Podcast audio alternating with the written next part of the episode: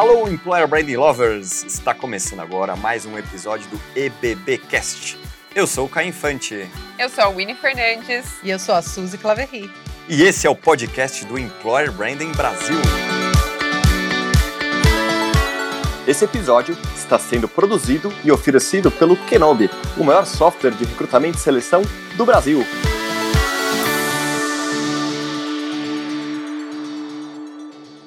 Olá, Employer Branding Lovers! Estamos aqui com mais uma edição do nosso EBBcast. Hoje somente Winnie e eu. A Suzy tá aí apagando incêndio, tá aí, obviamente tem seus compromissos, infelizmente não tá aqui com a gente. A gente vai falar aqui hoje com o Argentino Oliveira. Ele é diretor da área de pessoas da Suzano e tem cada coisa legal que a gente preparou mas, antes de mais nada, eu queria dar as boas-vindas ao argentino. Queria que ele se apresentasse, né? Argentino por argentino. Por favor, seja bem-vindo. Fala, pessoal. Vocês estavam imaginando que eu ia falar em espanhol com vocês, né? Mas ainda sou de Goiás, gente. Vocês vão ver o sotaque meio goiano-mineiro falando aqui nesse podcast. Primeiro, agradecer todo o time aí e essa recepção. E, de novo, aqui é um bate-papo, aprendendo junto. Vamos ver como é que a gente vai conseguir desenvolver esse, esse chat aí com vocês. Perfeito, eu achei que daria para a gente praticar o espanhol, porque eu tô aqui no México agora, mas não foi Olha. Legal. Argentino, quer contar um pouquinho, assim, é, da sua história, só para as pessoas, né, se interarem um pouco mais de quem que é o argentino, enfim, formação, um pouquinho da sua carreira, só para as, as pessoas se situarem um pouquinho? Boa, conto sim. Basicamente, eu acho antes de começar, eu não vim de RH, não sou, ah, não sou um cara que conseguiu a carreira toda em RH, eu comecei aí há uns 17 anos atrás, é, num processo de trainee dentro de uma indústria, de uma indústria química, na parte de, de marketing e, e pricing. Fiquei um tempo aí ah, trabalhando nesse, nessa área, depois eu fui para a área comercial, fiz projetos é, fora do Brasil, na França, na Espanha, um tempo lá, e na, e, na, e na Alemanha, no norte da Alemanha. Depois fui fazer meu MBA com extensão em Cambridge e, e Universidade de Xangai, a IEM Lyon, que é a Universidade de Marketing ali no interior da França. Voltei uh, para o Brasil, depois de ficar um tempo fazendo projetos fora. Uh, fiquei aí também, uh, vim trabalhar numa outra empresa de indústria química também aqui no Brasil, e me colocaram em outro projeto internacional, uh, sendo responsável da para a África. Então, é, foi um outro momento e uma experiência pessoal, particularmente, super gratificante para mim, assim, sair da Europa, vir para o Brasil e depois ter uma experiência no continente africano, eu era responsável ali pela região e pelo PNL na época, pela área comercial, para mim foi super gratificante, então fiquei um ano sendo responsável por essa por essa área. Depois mudei de novo a, a dentro da, da mesma da mesma empresa que eu estava trabalhando para uma outra área comercial e depois mudei para Suzano, como eu tinha bastante experiência na parte internacional para poder cuidar da parte uh, de vendas aí do negócio de papel. Fiquei aí, hoje eu estou na Suzano há cinco anos, uh, fiquei primeiro na área comercial durante dois anos, cuidando dos escritórios internacionais, focado a, a, de novo em papel, em papel cartão, e depois a, a me mudaram de novo. eu falo que, que isso deu um dinamismo muito importante para minha carreira e acho que ajuda a ter uma visão sistêmica, não só de uma área específica, mas do processo e da cadeia da empresa como um todo. Fui para a área de supply chain, procurement especificamente, fiquei há um tempo trabalhando aí como head de suprimentos da Suzano, e aí muito focado na operação também, tinha toda a contratação logística e de, e de cadeia que a gente tem aí de colheita e de civicultura e a, a, logo depois, ali no finalzinho da parte de suprimentos, fui a, a, fazer um curso em Harvard, isso foi em 2018, no final de 2018, no segundo semestre, passei um tempo lá, quando eu voltei, eu recebi esse desafio que, me, eu falo, me apaixonei nos últimos um ano e meio aí, vai fazer quase dois anos em, em outubro, pela área de, de gestão, pela área de pessoas, e, e, e desde então eu estou como responsável aí a, a, por toda a parte a, de transformação da Suzano. Não sei se vocês sabem, a gente passou por uma mudança muito grande no início do ano passado, que foi a combinação de assets aí das duas grandes empresas, duas empresas vencedoras, que era a Ultifibra e a Suzano, formando essa gigante aí de celulose, a maior produtora de celulose de fibra curta no mundo. Hoje, só para vocês terem uma ideia rápida, a gente atinge 2 bilhões de pessoas com nossos produtos pelo mundo e dá um orgulho muito grande, eu que já trabalhei fora em multinacionais, a gente ter uma empresa brasileira a, a, com competitividade de custo, a, sem auxílio governamental e com uma, uma, uma capilaridade global que eu acho que enche a gente aí como brasileiro, acima de tudo, de orgulho. Nossa, não, sem dúvidas. E eu, tava, eu, eu trabalhei no Grupom por quase quatro anos, e lá trabalhei com a Aline Cardoso, que hoje faz parte aí do time de vocês. Legal. Contando assim toda apaixonada pela empresa, é, contando todas as transformações que vocês que vocês passaram, né, recentemente, trazendo muito mais inovação, agilidade aí para o negócio. E eu queria muito que você compartilhasse, né, um pouco como vem sendo, né, esse esse esse processo, essa mudança. Eu acho que até a mudança na forma de pensar. É, então, trazendo muito mais um foco né, voltado à experiência, tanto do candidato quanto das pessoas que já fazem parte né, da Suzano.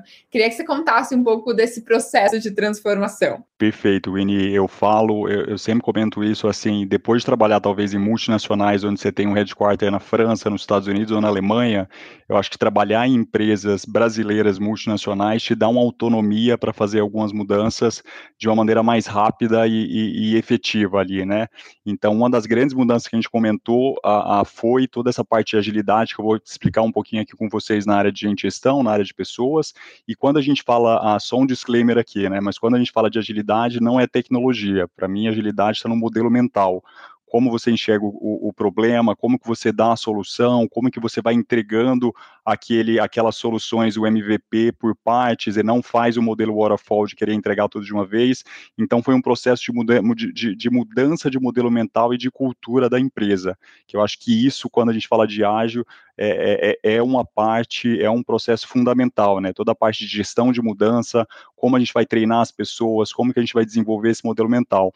Então, a, a nada mais justo que a gente a, fala muito na área de ingestão da Suzano do que testar isso na gente mesmo, dentro da área de ingestão, dentro dessas jornadas que a gente vai explicar. Então, a gente quis começar essa jornada para ter uma área de RH de pessoas que consiga, de uma maneira genuína e assertiva, influenciar o negócio, porque às vezes a gente vê, muitas vezes, o negócio puxando o RH e o objetivo que a gente teve aqui na Suzano foi a gente tentar a fazer esse novo modelo para conseguir um pouco desenvolver e capacitar a área de ingestão para depois a gente começar a, a, a, aplicar esse mesmo modelo em outras áreas do negócio. Então, basicamente, o que a gente fez, quando a gente fala de, de RH ali, entre décadas de, de, final de 90 até 2005, a gente tem um modelo muito ah, claro, que é o modelo de David Jurlich. Quem não conhece David Jurlich foi um professor da Universidade de Colômbia que fez a transição quando a gente falava ainda para antes da década de 90 para o modelo de RH que era DP, que era o departamento pessoal,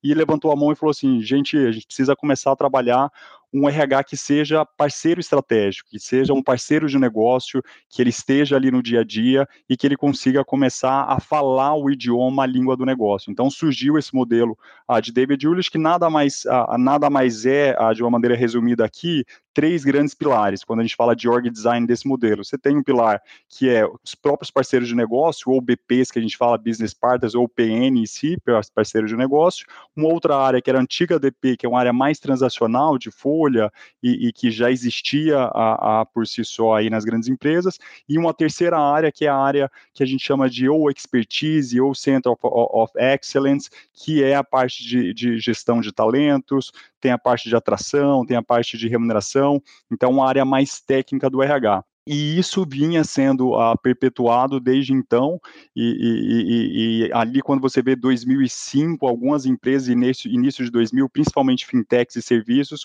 começaram a questionar se a gente não poderia ter um modelo mais fluido dentro da área de gestão.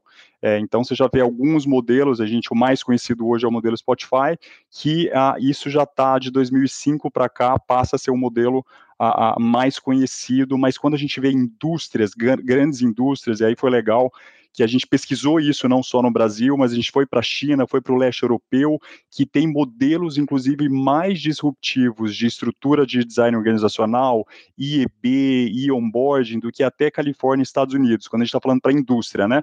Então, a gente fez uma pesquisa e começou um projeto aí o ano passado como que a gente começar, como a gente poderia melhorar essa experiência do colaborador e a gente conseguir também a trazer esse modelo mais ágil e mais fluido a, dentro, da, da, da, da, dentro da área de ingestão. Então, primeira coisa que a gente fez, e, e era um erro muito comum, foi ouvir o colaborador. Então, quando a gente fala design thinking, tem um modelo que é do duplo diamante, que você abre o problema e depois você afunila o problema de novo. Então, a gente começou um processo, que, você, que a gente já deve conhecer essa palavra, já está é, é, bem massificada aí hoje é, é, com todo mundo, que é o Employer Centric, que é você trazer o, o, o colaborador para o centro, e nessa metodologia, o que, que a gente fez? A gente levantou todos os pain points e quais eram os problemas que a gente, gente gestão, tinha, mas do ponto de vista da perspectiva do colaborador. E aí, galera, tem desde coisas básicas não recebo meu VR no primeiro dia quando eu faço meu onboarding, desde coisas mais disruptivas, que é toda a parte de predição e people analytics, analytics, que eu não vou entrar muito aqui, que a gente entendia que a gente precisava, a, a, precisava começar a desenvolver. Então a gente passou seis meses ouvindo esses pain points do ponto de vista do colaborador, até que a gente a, criou esse backlog aí de, de problemas e a gente trouxe o colaborador também para poder atuar nas soluções. E muitas vezes o que a gente via era, às vezes, o RH, a área de pessoas, levantar a mão e falar, olha, não, esse, esse tipo de produto aqui, ou esse ponto, quando eu estou fazendo uma parte de hunt e atração, eu já tenho. Mas o que a gente se, se, se desafiava é, se a gente já tem o candidato ou o colaborador não conhece, é um problema de RH, então, portanto, é um problema que a gente tem que solucionar. Não é porque tem, a gente, a gente a, a, entende que isso já está já tá azeitado, já está ajustado. Então, a gente passou por esse processo e no final a gente chegou em quatro grandes jornadas. A gente está falando agora da jornada de embarcar, que é a jornada de onboarding, e aí você passa a ter o processo end-to-end. -end. Desde a parte mais operacional, que ficava só, lembra quando eu falei de David Willich ali, que ficava só com a parte mais de transacional, até o hunting, até o EB a jornada ela fica responsável end-to-end. -end. E qual que é o outro ponto que a gente adicionou nisso? A gente colocou também, quebrou essa área que era só de expertise e as pessoas passam a ter duplo chapéu. Então, se você é responsável, se você faz o hunt, você também vai atender o negócio. E qual que é a grande discussão que a gente chegou é, nesse ponto? Lógico que a gente suzanificou um pouco o modelo Spotify, mas a gente a, entendia o que? No modelo de David Willis, David Willis antigo, você tinha um parceiro de negócio que conhecia do, do, do negócio, tinha um negócio que demandava, mandava para o parceiro de negócio. O parceiro de negócio pegava a demanda e mandava para a área de expertise. A expertise, como não conhece o negócio, falava: olha, o que vocês estão propondo não faz sentido. Quando eu olho em técnica RH é outra coisa. Então ele voltava para o BP que voltava para o negócio.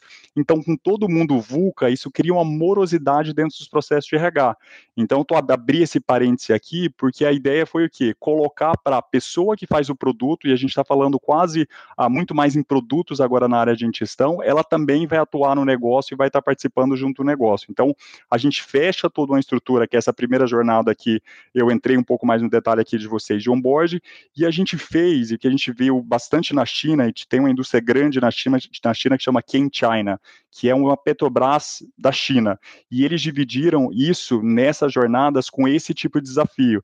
E, e, e segmentaram, e é o que a gente está fazendo aqui, a, a, a Suzano ou a empresa, e o mercado fala em arquétipos ou grupos estratégicos, onde você tem uma área de onboarding só de operação, de onboard de líder e onboard não líder. Então você tem três POs cada um responsável pela segmentação de cliente, na verdade, que é o que market faz, mas o cliente a gente está falando do colaborador Suzano. Então a gente fez essas três grandes divisões dentro da estrutura de onboard, e aí a gente também tem outras três jornadas que a gente criou nesse mesmo, nessa mesma linha de raciocínio, gente. Então você tem uma outra jornada que é a de reconhecimento e recompensa, e aqui foi legal porque a gente colocou também um PO para olhar reconhecimento não financeiro, o que eu acho que é o, o que as empresas às vezes não focam muito ali, ligado a você vai reconhecer, você vai dar uma promoção, por que, que não trazer sua esposa, seu filho, seu irmão para te dar a carta de promoção ao, ao invés de ser seu gestor? Isso é um tipo de reconhecimento financeiro, isso é um tipo que cria conexão com a empresa. Então a gente criou uma pessoa responsável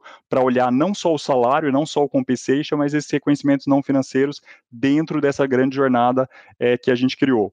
Uma outra, terceira jornada que a gente colocou foi a área de treinamento e desenvolvimento e carreira e performance. Então, isso foi uma discussão muito grande porque tem uma, uma voice quando a gente vê, é, e aí não só na Suzano, mas nos colaboradores da, da, do mundo corporativo em geral, que se sentem ah, não completamente ah, justo o processo de avaliação das empresas.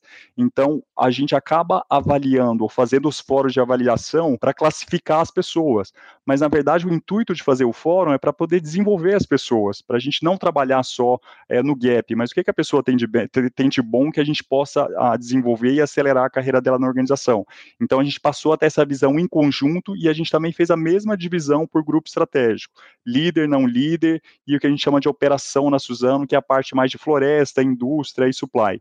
E uma última jornada que a gente criou e não tinha, que é a jornada, a jornada de offboarding, que é desembarcar. Porque não adianta você ter uma vida, uma jornada excelente na empresa e quando você passa pelo processo de separação, seu processo é frustrante. Então a gente olha muito o EB como porta de entrada e pouco EB como porta de saída. E vocês concordam que se eu vou entrar na Suzano hoje, conversar com uma pessoa que trabalhou 15 anos vai me trazer muito mais credibilidade pensando em marca empregadora do que olhar outros tipos de divulgação a que a gente faz muito atrelado à porta de entrada. Então, a gente criou uma área que a gente está chamando de offboarding, e o nosso sonho é, e as universidades fazem isso muito bem, é criar os futuros aluminais. Então, quem foram, quem foram as pessoas que passaram pela, pela essa empresa, quem foram os últimos 10 presidentes, você não tem hoje 95 anos de idade, então nesses 90, 95 anos, quem foram os grandes gestores, quem foram que ajudar, que ajudaram a construir a Suzano nessa jornada. Então a gente passa a ter eventos e convidar esses ex-colaboradores para eles também a serem processos e catalisadores dessa mudança e dessa marca Suzano no, no mercado. Desculpa se eu falei demais, hein? Sim, a Aline despertou a, a, curiosidade, né, de buscar um pouco mais de informações é, a respeito de vocês. Eu super aconselho a dar uma olhada no LinkedIn da Suzano, tem muitas informações e de qualidade. É, que trabalho incrível que vocês estão fazendo, mas dois pontos que me chamou bastante a atenção é que vocês estão muito alinhados à estratégia, e eu acho que isso é muito com base na experiência também que você tem, né? Uhum. Não necessariamente veio do RH tradicional, mas trouxe toda a sua visão de negócio, de estratégia para essa área que é tão importante para o negócio. E um segundo ponto é que tudo foi desenhado com base na experiência, né? Qual que é a melhor experiência? Uhum. Não necessariamente você precisa de um investimento financeiro aí, né, para algumas ações, mas como que essa pessoa se sentiria melhor dentro desse ponto da jornada que ela está vivendo?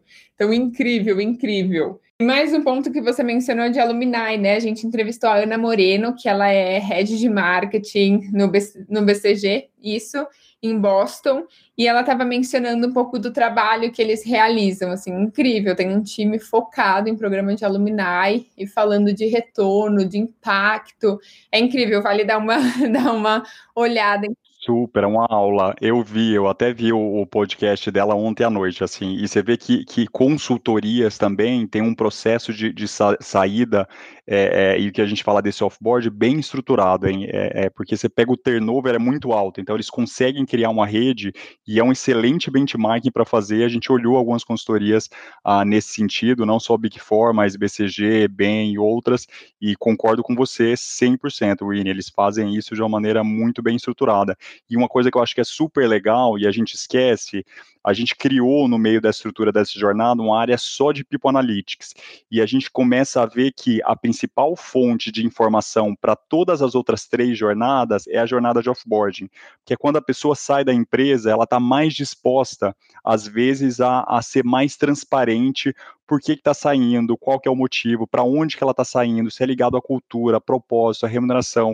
Então, se está saindo é por falta de treinamento, ou o líder não é bom, então é treinamento na liderança. Então, essa jornada de offboarding passa a ser a principal alimentadora de todas as outras jornadas três que eu comentei anteriormente. Mas é, é para mim, assim, isso faz uma, uma grande diferença. E também vi né, que a Suzana ela pro, promoveu uma, um processo de seleção global de candidatos, né, com, pro, com um processo 100% online. E foi um processo novo, né, para vocês. E teve números incríveis que eu vi várias matérias saindo em diferentes, em diferentes portais também, que foi um em cada cinco finalistas, as vagas foram estrangeiros. Uau! E também teve uma questão de diversidade, né? Equidade de homem e de mulheres também. Conta um pouco, né, como foi esse projeto e quais desafios encontraram ao desenhar a experiência, e mais uma vez a gente falando de experiência dos candidatos de maneira 100% online. Para mim, assim, é, foi um desafio, e não só para Suzano, acho que toda a, a, pandemia e o Covid, nesse novo normal, acho que a, a gente está olhando uma parte aqui, que é toda a discussão de atração, mas teve uma mudança de modelo muito grande mental, assim, você pega reuniões de conselho, e não só no Suzano, reunião de conselho, você pensa 10 meses atrás, era raríssimas exceções de empresa, empresas que faziam totalmente online por vídeo. Então, você, você começa a ver que internamente a empresa já estava por um processo de mudança muito grande, e, e, quando a gente falou da porta de entrada aí dos jovens executivos comerciais, isso acabou sendo indo uh, nesse, nesse pacote aí. Mas para a gente, primeiro, foi uma, a, a, a parte de diversidade, se vocês me deixarem aqui, eu vou falar uma hora e meia, assim, é, é, é, eu sou gay, casado com, com, com, um cara já há 15 anos, e, e todo mundo tem essa, esse, esse preconceito de pensar que ah, é uma indústria de celulose super tradicional, de 95 anos de idade, e para mim é, é, a gente teve toda a discussão de plural, e você vê o quão é gratificante quando você olha para trás e vê quanto a organização vem amadurecendo, né? E falando especificamente como você tocou ali é, nesse, é, é, nesse ponto especificamente, esse programa é um programa que a gente chama na Suzano que é realmente aqueles, aquelas pessoas que a gente quer acelerar na carreira, são os potenciais que a gente vê sim em cargos executivos no futuro. E a gente fez um processo onde a gente conseguiu colocar uma diversidade muito grande. A gente conseguiu, nesse, sim, em sete jovens executivos que a gente entrou a, a a, nesse, nesse programa de entrada, você tem um PCD onde as pessoas não conseguiram, a gente não precisou falar que foi PCD, e a pessoa conseguiu entrar no processo, a gente está falando de, de 50%, por 60% de mulheres, então foi, a, a, foi uma coisa mais natural. E eu acho que quando fala de diversidade, às vezes no início não é natural, porque você precisa mudar uma cultura da empresa, mas as pessoas, através de uma identificação de viés inconsciente, passam a olhar isso, e eu acho que isso acaba sendo mais fluido dentro da organização. Então, foi um, um desafio muito grande ali, pensando na, na, na a, o quão global, porque a gente teve que olhar para a Europa, para a China, para os Estados Unidos e completamente online. E quando a gente fala isso, parece simples. A, a, a você defender para um chinês, para um europeu ou para um americano, falar da cultura brasileira diferente quando eu estou fazendo um processo na Alemanha, na França ou nos Estados Unidos, que as culturas são mais difundidas, né?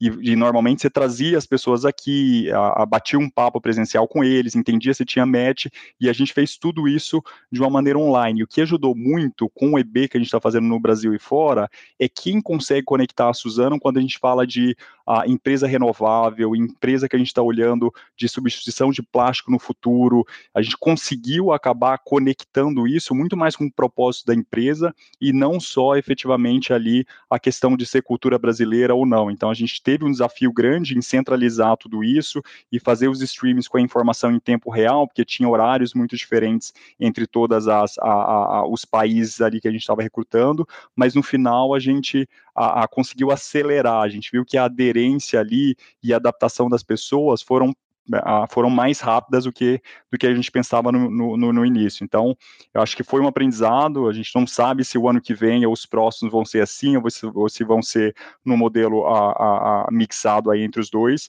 mas para a gente foi um aprendizado a, considerável aí todo esse, todo esse processo. Sensacional. Falei com, em off aqui com a Winnie, né? Nossa, realmente, falou, ah, você podia ficar uma hora falando, que fique duas, porque tá demais, o papo tá, tá incrível. E essa questão de culturas diferentes, enfim, sempre é um desafio. E acho que você trouxe um ponto e eu quero trazer de volta aqui. Você falou da junção, fusão, enfim, de duas empresas e também que você tem unidades de negócios distintas, né? Então, como é que faz, como é que você faz tudo isso, né, em meio a culturas diferentes e negócios diferentes? Conta um pouco pra gente. E, essa é uma pergunta super importante. A gente viveu, a gente, na verdade, no início do ano passado, a gente fez, a, a, a gente formalizou interno, internamente na Suzano os direcionadores da empresa, né? E dentro dos direcionadores, a gente tem um que só é bom para nós se for bom para o mundo. E a gente tinha uma discussão muito grande como eu aterrizo isso, porque a gente tem outros que é gerar e compartilhar valor, que a gente consegue ver ali a, a, através da liderança, mas quando a gente fala nesse especificamente, a gente a, a, a passou aí por um momento como eu aterrizo. E o Covid foi um momento super importante, Caio, porque a gente conseguiu, a Suzano aí, quando a gente fala de, de alguns entregáveis, a gente a, acabou destinando uma verba de 50 milhões para atuação dentro da, da, da, desse momento de pandemia, a gente disponibilizou empilhadeiras para a Cruz Vermelha para ajudar na, na, na, transferência aí de toda a parte de, de, de, de, respiradores, de produtos, a gente fez um convênio junto com o Embraer, com o Gerdau, com o Suzano, com a MedService para ajudar na construção, junto com a nossa área de tecnologia dos respiradores. Então, a, a, eu estou comentando tudo isso porque, para mim, os valores e os direcionadores da empresa foram cruciais para você ter, ter, o que eu falo da cola, de você ter aderência, assim, porque quando a gente fala de EB, a gente tem um risco muito grande de a, a, a, vender uma coisa internamente ou viver uma coisa, ter uma experiência quando você é colaborador, ler outra coisa quando você não é colaborador e está na mídia, pega uma reportagem e lê sobre a empresa, e quando fala com EB, talvez para atrair, você tem outra informação. Então, acho que você precisa ter uma cola em tudo isso, você precisa ter uma cola interna quando a gente fala de diferentes unidades de negócio, eu estou falando de uma floresta, eu estou falando de unidade de bens de consumo de, de papel higiênico, tixo, estou falando de um papel, estou falando de celulose, e são 35 mil funcionários entre diretos e indiretos Então, assim, não dá para falar uma coisa internamente e vender outra quando a gente fala com EB. E para mim, os direcionadores são essas palavras, é o que vai nortear a empresa para poder a, a, conseguir dar esse, ajudar nessa, nessa divulgação de marca a empregador e como a pessoa, vê, o colaborador e as pessoas vivenciam quando ela toca na empresa, seja ela tocando internamente trabalhando, seja ela tocando, aplicando por um processo seletivo, ou no momento de separação, ou lendo uma reportagem que saiu em todo esse movimento dentro da organização. Então, para mim, isso é, é, é, é, uma parte, foi uma parte é, importante né, dentro do processo para a gente conseguir fazer com que esses diferentes negócios ou essas diferentes visões que a gente tem na empresa ou realidades, ela, ela, ela se, se direcionem para o mesmo, mesmo caminho. Não, show de bola. E você está falando, quer dizer, você falou algumas vezes sobre diversidade, de pluralidade, enfim, você tem diversas vertentes da diversidade. E fazendo a nossa lição de casa, também a gente viu que vocês participaram recentemente da cerimônia virtual de adesão aos princípios de empoderamento da mulher, né? Que é um compromisso aí com a ONU Mulheres, que traça diretrizes para a igualdade de gênero nos negócios. Conta mais, né? O que, que, tem por trás disso? Como é que a Suzana enxerga isso, né? Qual é o objetivo de vocês? Que acho que é legal também para inspirar quem está ouvindo a gente. Aconteceu há cinco anos atrás, é, é, hoje a gente chama esse movimento de plural dentro da organização, e aconteceu de uma maneira, é, foi bem legal porque foi bottom-up, né, foi de, foi de baixo para cima, não foi uma coisa que o presidente chegou e falou, olha, agora a partir do momento a gente precisa discutir sobre o tema, e foi uma, eu lembro que foi uma russa, uma mulher que chegou na organização, e, e diferente de, de, América Latina, quando você vai para os Estados Unidos ou Europa, quem já morou fora, eles se organizam muito bem em grupo, assim, você tem um grupo de latinos, você tem um grupo de negros, você tem um grupo de LGBTI, quando você vai morar num bairro, isso já é organizado de uma maneira muito fluida. E isso se espelha nas empresas, né? É, é, é a gente fala de EB, que isso está ajudando a marca, mas isso é, é muito cultural. E, e, a gente não tinha isso tão forte quando a gente olha para empresas é, latino-americanas e mesmo empresas multinacionais que aqui atuavam nessa região. E a, ela levantou a mão e falou: olha, mas vocês não têm nenhum grupo de mulheres aqui? É porque eu sou mulher, sou estrangeira, russa, eu vejo que a maioria daqui brasileiros, onde que eu posso trocar experiências? As minhas dificuldades, o que, que eu acho que tem que melhorar, e a gente falou humildemente, e como eu falo hoje, que a gente ainda tem muita coisa para construir, que a gente não tinha isso, e ela começou a, a organizar todo esse processo, e, e, e, ali começaram, Caio, eram cinco pessoas, depois de um ano a gente já tinha 100 pessoas, 300, hoje a gente está com 450, 500 pessoas fazendo parte desse movimento dentro da organização. Então, depois de um tempo, a gente parou e falou: putz, a gente precisa organizar isso, assim, é legal, conversa, apoia, vê o que precisa melhorar, mas a gente precisa colocar governança, precisa institucionalizar, porque a gente é uma empresa onde ritos e rituais se importam, né? Então a gente começou a olhar e falar o que que a gente, como que a gente consegue ah, estruturar isso. Então, uma das maneiras, e eu vou falar um pouco mais para frente, são as metas de longo prazo que a gente a, setou aí, a gente fixou aí no início do ano, e são as associações e, a, e, a, e, esses princípios de empoderamento das mulheres que a gente fez também com a ONU. Então, há três meses atrás, eu, eu, eu fui convidado a palestrar é, é, no Pacto Global na ONU para falar um pouco da evolução desse trabalho é, como indústria e como a Suzano tem muita fazenda espalhado pela, pela, pela, pelo Brasil, como a gente consegue impactar ah, de uma maneira genuína a, a, a realidade, a sociedade brasileira, porque eu acho que, que é, reforçando um pouco pós-pandemia, pós é, as organizações eu acho que passam a ter uma obrigação social, mas não social de uma maneira assistencialista, social de uma maneira de desenvolvimento. Eu acho que talvez os gaps e as lacunas que, que o poder público vem criando no Brasil e na América Latina ou em países em desenvolvimento, eu acho que foi um momento de mostrar que empresas privadas podem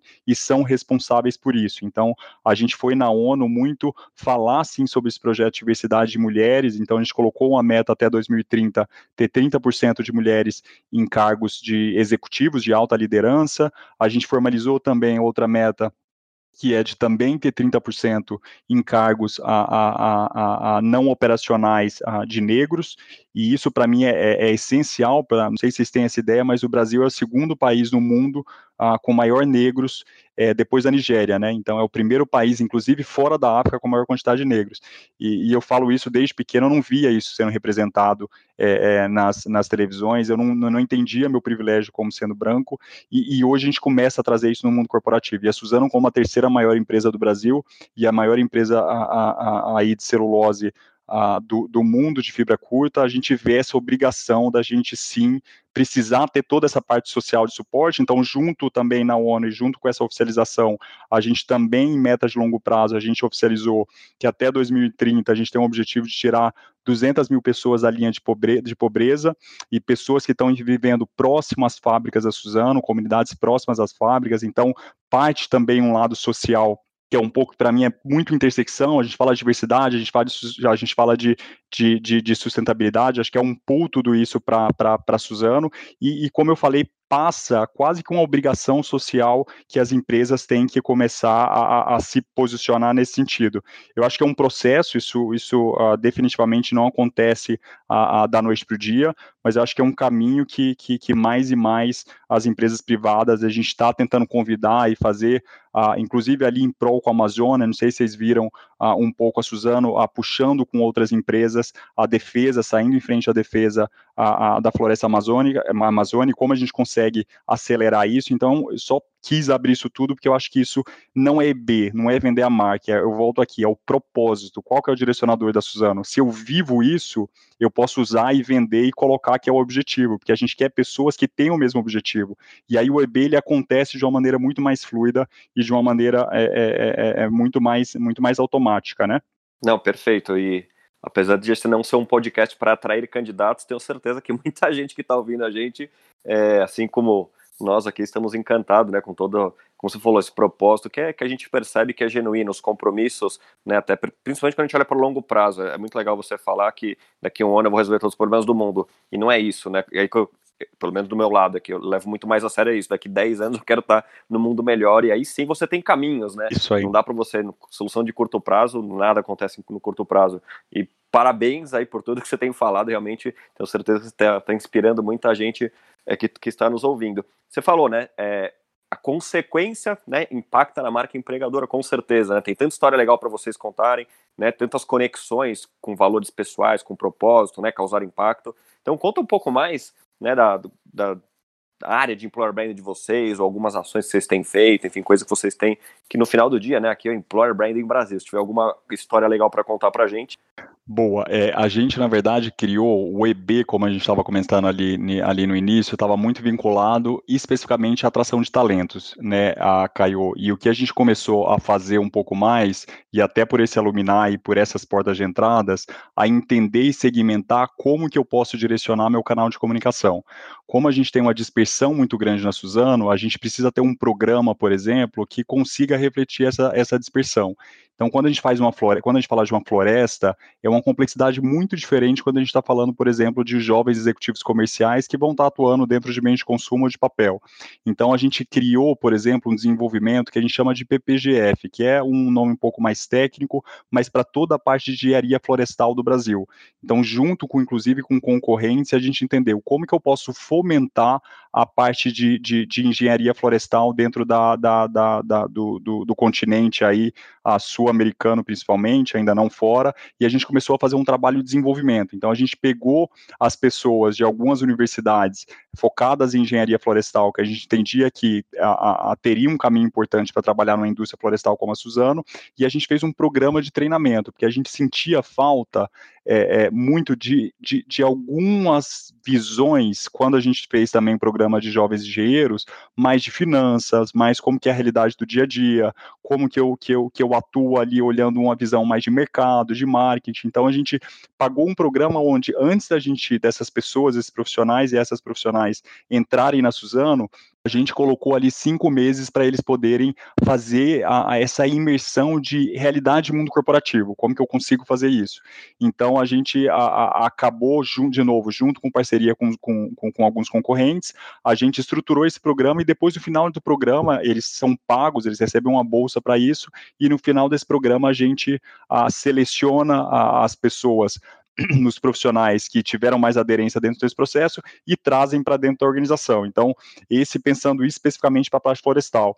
A gente desenvolveu muito, é, e agora a gente está mudando um pouco é, por aprendizado isso, a parte de engenharia. A gente, sentou, a gente sentia há três, quatro anos atrás que, que, que a gente não tinha um programa sólido, estruturado para jovens engenheiros para acelerar a carreira deles dentro da organização. Então a gente a, a foi, a, teve um foco especificamente nessas faculdades, e aqui é bom falar, a gente vem mudando muito o que se chama faculdade de, a, de linha A ou B, e a gente expandiu porque quando você vai para comunidades mais distantes, gente, não adianta colocar um jovem engenheiro de São Paulo no interior do Maranhão, sendo que depois de um, dois anos ele vai, ele vai querer voltar. E por isso que eu falo, Caio, é muito difícil falar em conceito de EB por si só, sem ligar por estratégia por negócio. E isso ah, me incomodava muito vindo do negócio de tratar como uma coisa à parte. Eu não consigo tratar como coisa à parte. Eu tenho que olhar como é que eu desenvolvo essa comunidade local, porque eu vou na universidade X, que é do interior de, do Maranhão, vou trazer esses engenheiros para cá, mas eu vou ajudar a comunidade, porque a geração depois dele, ele já vai ter uma formação, o filho dele vai ter uma formação, eu, eu mudo toda uma realidade. E isso realmente faz um EB é, é, ficar mais sólido e consistente, né? Não é uma ação de marketing, não é ação efetiva desse, desse, nesse caminho. Então, a gente fechou também desse programa Jovens Engenheiros e todo o programa de porta de entrada aí que a gente tem mais técnico operacional. Então a gente tentou segmentar um pouco mais, mas qual foi a dificuldade? Quando você começa a segmentar muito, você precisa ter uma, uma marca umbrella ali para ajudar um, a fortalecer. E agora o que a gente fez foi pegar os últimos jovens engenheiros, trainees que a gente tem, e eles, naquele processo de employer centro que faziam escutativa, eles ajudaram a gente a desenhar é, esses novos programas e qual que é a estratégia de B que a gente vai entrar, se a gente vai entrar num canal específico, se a gente vai trabalhar numa parte mais de mídia digital para uma universidade XYZ. Então, eles fizeram uma estratégia para a gente porque eles vivenciaram muito mais que eu de RH falar se o processo foi bom ou se conectou na universidade que ele veio, ele levantar a mão e eles convidaram, inclusive, a, a, a pares do, da, das faculdades para ajudar a construir esse processo e pegar um feedback. O que você não gostou da Suzano? O que, que foi importante? Então, eles trouxeram para a gente, lógico que a gente deu a, uma tunada ali, a gente redesenhou ah, com alguns conceitos mais técnicos de RH, mas esse ajuste e essa escutativa vieram das pessoas que estão vivenciando a experiência. Porque uma coisa é eu falar sem vivenciar, agora a pessoa que vivenciou isso, ela tem, ela tem uma visão a, a, a de todo o processo que pode adicionar alguns valores para a gente nesse, nesse caminho. Pena que a Suzy não está aqui hoje com a gente, mas ela fala, falaria o seguinte: It's all about people, it's all about experience. Exatamente o que você falou. Lindo. Viu só? Suzy tá bem representada. É verdade. Cara, incrível, de verdade. O papo tá muito, muito legal. Mas temos que ir para o nosso famoso bate-bola. A Winnie não tá aqui, e quando ela não tá, eu que faço. Boa. Vamos lá? Partiu o bate-bola? Partiu. Uhul! É o jeito que ela fala, então. Então vamos lá, uma dica de leitura, ou mais de uma, pode ser. Leitura. Eu tenho comercial e fico isso na cabeça, mas tem um livro que chama a, a, As Três Dimensões de Negociação, é 3D of Negotiation, que ele dá uma visão a, bem diferente como que você consegue negociar e fazer planos mais de estratégia para poder focar naquele caminho de divisão, de segmentação de cliente, de como você posiciona a sua marca, como que você negocia essa, essa, esse posicionamento, que eu acho que, que é bem interessante. Mas além de leitura, eu queria falar dois, a, a, a, dois, duas séries aí que eu acho e um filme que eu acho bem, bem legal, não sei se pode, mas... Claro que pode. Se você me der a, oportunidade. Super. Um é o, o, o, The Morning Show, que é da Apple TV ali, que eles lançaram, acho que um ano e meio, dois anos atrás, que fala um pouco a essa, esse, esse ponto de a como as pessoas enxergam sua marca e como é a cultura internamente da empresa. Eu acho que de uma maneira, inclusive, é, é, é, pegando um pouco aí de, de, diversidade, eu acho que é, uma, é, uma, é um, um seriado que, que, que, eu gostei muito e outra que vocês devem conhecer é Hidden Figures, que é um filme que, se não me engano, em, em português é Estrelas Além do Tempo, que fala um pouco aí também é, é, é, da cultura que a gente tinha a, a, no início aí, a, aí um tempo atrás, 10, 20 anos atrás, de, de mulheres na NASA, então acho que é, é, é, é um filme legal também, se eu pudesse indicar. Já está indicado. Boa. Boa, isso aí. Pessoa ou pessoas que te inspira? Pessoa é tem, eu acho que isso para mim desde pequeno. Tem uma poetisa que chama Cora Coralina. Não sei se vocês já ouviram falar, mas é, é, ela, o, o, sucesso dela, na verdade, em, em o sucesso consagrado do, do, dos poemas dela é, aconteceram quando ela tinha 70, com 74 anos de idade, né? Então a gente vê mais e mais esses momentos, a gente tem ansiedade é, um pouco quanto entra na empresa que eu preciso começar a, a crescer, entregar resultado e me movimentar, e eu acho que hoje você tem uma jornada aí de novo, essa experiência um pouco diferente, né? Como que a gente consegue entender que tem é, que tem uma jornada aí pela frente e a gente precisa construir isso de uma maneira a, a sólida. Eu acho que, que a Cora Coralina, para mim, é um exemplo é, bem legal. A história dela é bem forte nesse sentido. É, concordo plenamente, né? O imediatismo que a gente tem, o desespero, né? Exato. Vamos dar, vamos dar tempo ao tempo, tudo acontece. Isso. Mas a gente, a gente precisa viver para depois olhar para trás e falar que, né? valeu a pena esperar.